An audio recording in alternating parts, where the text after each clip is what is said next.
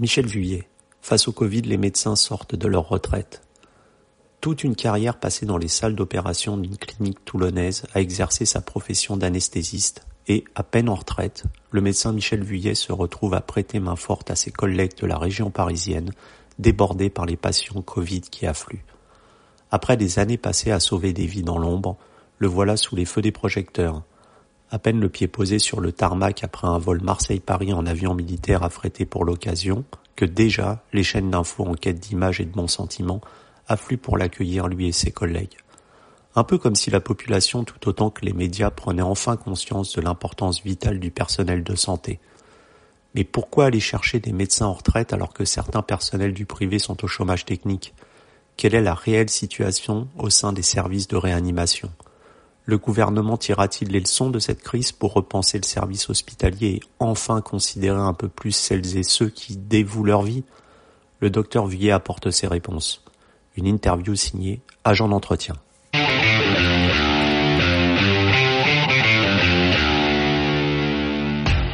Bonjour docteur. Bonjour.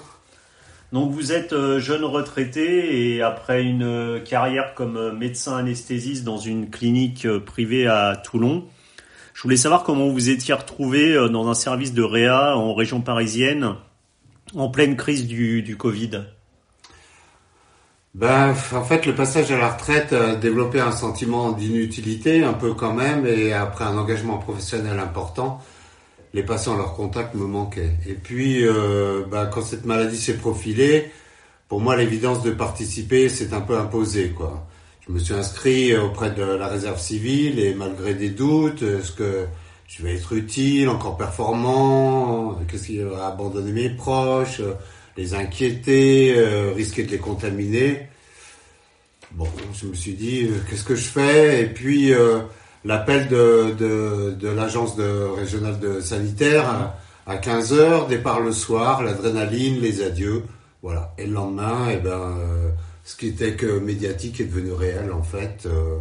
la réa, les patients ventilés, en décubitus ventral, les explications des confrères, le stress devant l'évolution des patients, la maladie qu'ils découvraient, leur inquiétude, euh, des places et tout ça. Pour moi, c'était euh, comme ça que ça s'est passé. Quoi.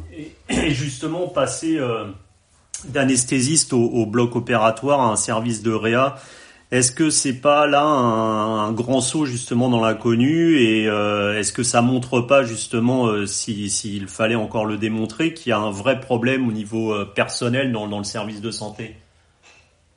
Oui, bien sûr, euh, il y a toujours un décalage, particulièrement dans l'urgence, entre l'administration qui est pas sur le terrain, qui connaît pas nos spécificités.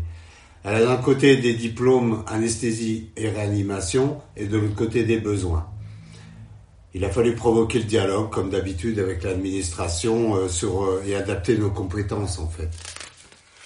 Et en service de réa, vous euh, vous êtes retrouvé comme ça du jour au lendemain. Ça n'a pas été un peu angoissant justement de se retrouver face à des patients avec une maladie qu'on connaît pas, avec cette réanimation auquel vous étiez plus habitué parce que vous étiez en service d'anesthésie au bloc opératoire. Ça n'a pas été trop angoissant?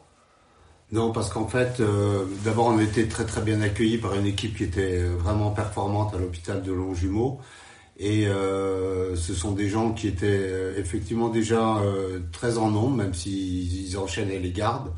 Et euh, ils nous ont euh, vraiment accueillis, laissé comprendre, comprendre la maladie, comprendre leur fonctionnement, comprendre, essayer de, de, de, de, remonter la marche justement, parce que la marche est haute entre c'est un peu changer de travail, quoi. C'est-à-dire que d'un côté, on est anesthésiste et de l'autre côté, euh, faut se trouver réanimateur. C'est deux spécificités différentes et euh, pour moi, personnellement, en fin de carrière, avec une euh, compliance intellectuelle qui n'était pas forcément euh, au top, euh, j'avais quand même franchement de l'inquiétude de, de, de, faire ce, ce, ce, de reprendre cette cette charge. Et en fait bon je l'ai fait euh, mais c'est vrai que je m'y sentais pas vraiment à l'aise et donc euh, j'ai rediscuté avec l'agence l'agence de sanitaire Et euh, je leur ai dit que ce serait quand même peut-être mieux d'essayer de, de, trouver un poste où je serais plus compétent, plus performant. Et donc, euh, à ce moment-là, euh, on a discuté aussi avec le directeur de l'hôpital de Longjumeau. Et ils m'ont mis, on, a, on a retrouvé un poste à l'hôpital d'Étampes, où là, ils avaient dépassé, en fait, leur capacité de, de, de, garde avec un doublement des, des postes en, réanimation et euh, ils cherchaient quelqu'un pour assumer des gardes en, en, anesthésie, à la maternité, pour les urgences, pour leur permettre eux de, de, se focaliser sur la réanimation. Voilà, donc euh, pour moi ça, ça, me correspondait mieux et c'est comme ça que je me suis retrouvé dans ce poste. Et vous expliquez justement, vous êtes parti un peu précipitamment vous êtes arrivé donc euh, par avion militaire de, de, Marseille et à peine sur le tarmac, euh, je crois qu'il y avait déjà des caméras de télévision qui vous attendaient.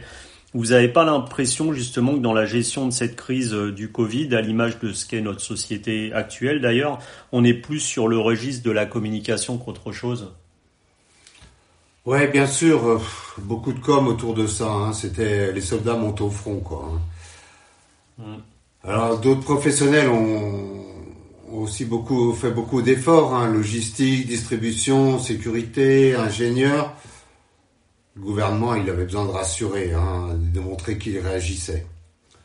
En fait, euh, depuis euh, la pandémie de 2009, l'OMS a organisé un plan d'alerte et de, de comportement.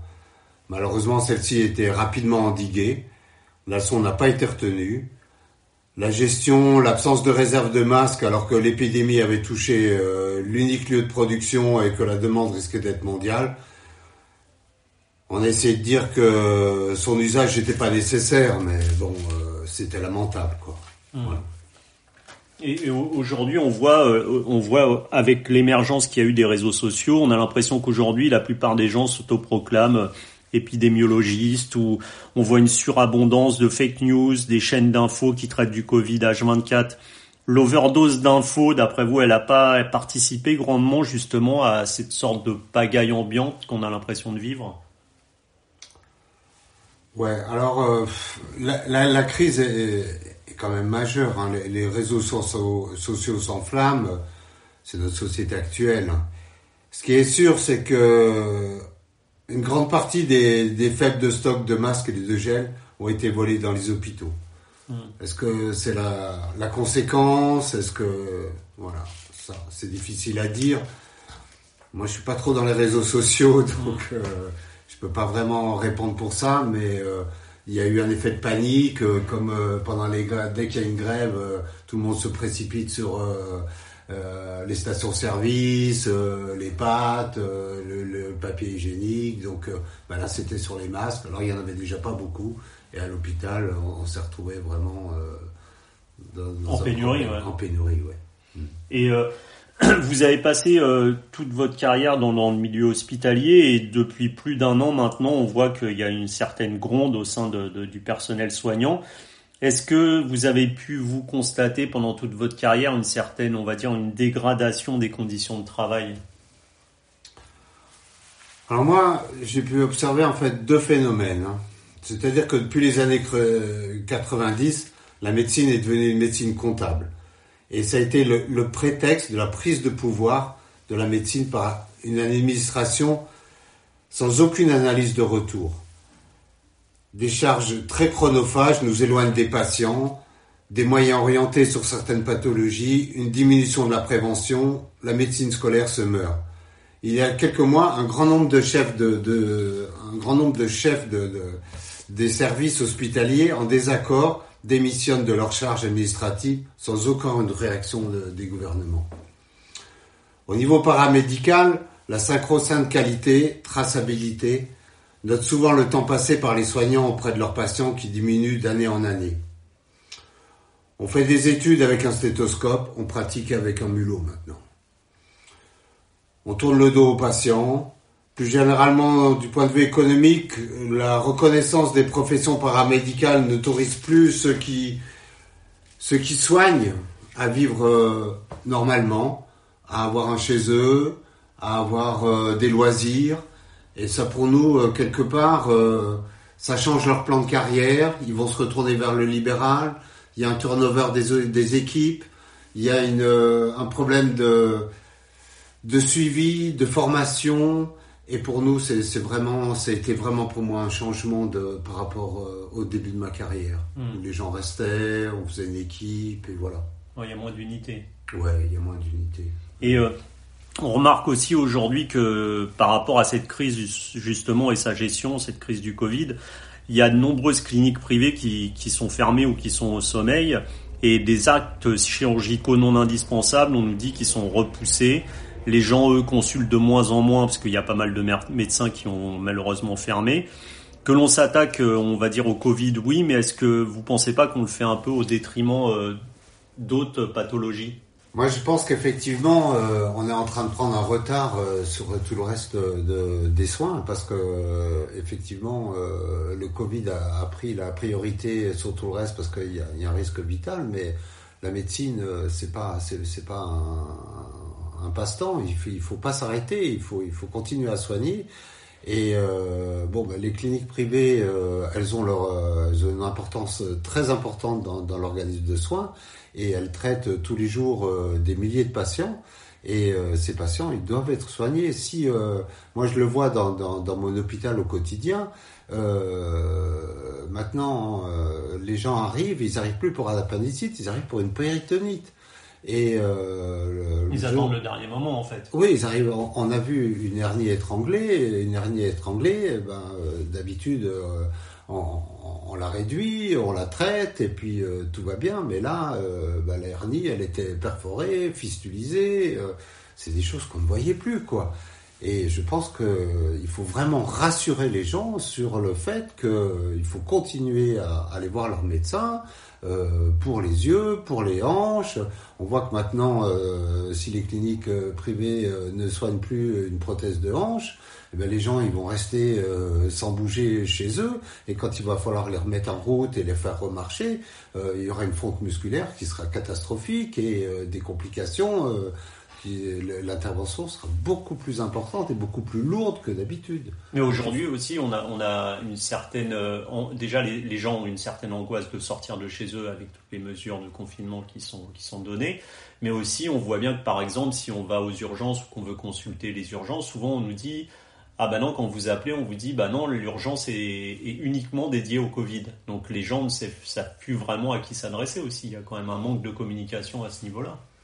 Oui, mais je pense que ça, ça, passe quand même par la médecine, euh, la médecine de ville. La médecine de ville est là, euh, les cabinets sont là. Moi, par exemple, j'ai pris un rendez-vous euh, chez un confrère qui m'a dit bon ben écoute, tu viens et puis quand tu attends dans ta voiture et quand ce sera ton tour, on, on t'appelle. Voilà. Donc, je pense qu'il faut pas renoncer à à ces consultations, euh, la médecine tourne et euh, le message à faire passer, c'est que n'attendez pas, euh, continuez à vous faire soigner, allez voir votre médecin, vos spécialistes, ils sont là et, et vous allez les trouver. L'urgence, effectivement, à l'hôpital, c'est pour le, le Covid. Mais si vous pouvez vous confier à la médecine de ville, la médecine de ville vous répondra. Mmh. Et par exemple, on a vu, on, l'évoquait tout à l'heure, un véritable, alors un véritable couac au niveau du, des masques qui, manquent encore drastiquement aujourd'hui. On a les Français n'ont pas vraiment compris pourquoi le gouvernement avait maintenu ce premier tour des élections municipales pour ensuite déclarer dès le lundi un confinement total. Euh, on a vu un débat qui euh, existe depuis quasiment le début de cette crise sur la chloroquine on a l'impression que justement dans cette gestion, tout est un peu de l'ordre de l'à peu près euh, au niveau de, sans aucune véritable anticipation. C'est aussi votre sentiment en tant que médecin? Oui, bon, euh, moi c'est vrai que les réseaux sociaux, euh, c'est quand même pas vraiment ma tasse de thé. je veux toujours prendre un peu de recul par rapport à, tout ça pense qu'effectivement, euh, il y a un sentiment de peur, mais bon, c'est vrai que c'est quand même une pandémie qui est, qui est exceptionnelle. Euh, c'est des choses qui ne sont jamais arrivées et euh, il y a une vraie difficulté à, à organiser tout ça. mais les masques, concrètement, on aurait pu l'anticiper, ça. Oui, tout à fait. Ça, les masques, ça a été vraiment lamentable. pense peut-être que par rapport à, à, à l'épidémie de, de, de, 2009 sur euh, mm. la chaîne N1 où euh, bon on a un peu gossé sur euh, sur euh, tout, tout, tout, ce qui avait été prévu et puis que finalement et heureusement cette épidémie s'est un peu arrêtée ça nous a desservi pour cette fois mais ce qui est sûr c'est que les stocks étaient là et ces stocks, petit à petit, n'ont pas été maintenus à leur taux comme ils auraient dû pour avoir une réserve efficace pour les soins actuels. Et on savait quand même que, à cause de la mondialisation, le lieu de, de, production est en, Chine, que c'est là-bas que ça a commencé, et que si la, la crise se mondialisait, à ce moment-là, il y aurait une pénurie notoire. Et ça, euh, la politique, euh, c'est quand même de prévoir. Et là, euh, quand on nous a dit, ben, c'est peut-être pas la peine de mettre des masques, c'est pas évident. Là, franchement, on nous a pris pour des poires, quoi. Hum, parce que faut, pas oublier quand même qu'un mois et demi avant que l'épidémie, enfin le, confinement soit déclaré en France, c'était encore Madame Buzyn, ministre de la Santé, et qui nous expliquait qu'en fait, il y aurait très peu de cas si jamais l'épidémie euh, venait de Chine. Il y aurait deux, trois cas en Europe. On voit ce que ça a donné. Comment on peut expliquer un tel hiatus au niveau du gouvernement quand même? Ouais, la politique, c'est de prévoir, et là. Euh, on n'a pas prévu grand-chose. On n'a pas prévu grand-chose, oui. Ouais, Effectivement. C'est dommage. Et, aujourd'hui, entre entre les hôpitaux publics et les cliniques privées euh, qui malheureusement certaines sont en sommeil, on a l'impression que le fossé ne cesse de s'agrandir. Est-ce que vous craignez qu'on se dirige petit à petit, comme aux États-Unis, vers une, euh, un système de santé à deux vitesses où là encore l'argent sera le nerf de la guerre? Je pense qu'il ne faut pas opposer euh, les, les, les, les, hôpitaux euh, publics et les cliniques privées. En fait, euh, chacun a sa place dans les dans, dans l'échiquier de, de, la santé en France. le problème, c'est que premièrement, il y a un manque d'organisation entre les deux. Et on voit bien dans cette crise que les, cliniques privées ont arrêté leur, leur activité. Leur activité et euh, se sont préparées, elles ont organisé le matériel et elles ont été très peu sollicitées. C'est dommage.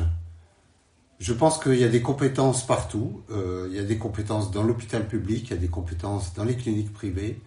Euh, le problème, effectivement, euh, c'est que partout il y, a, il y, a, des problèmes de moyens. Les hôpitaux publics sont pauvres, les cliniques privées sont pas plus riches. Euh, le personnel est, toujours euh, sollicité et euh, vraiment pas forcément bien récompensé dans son mmh. engagement.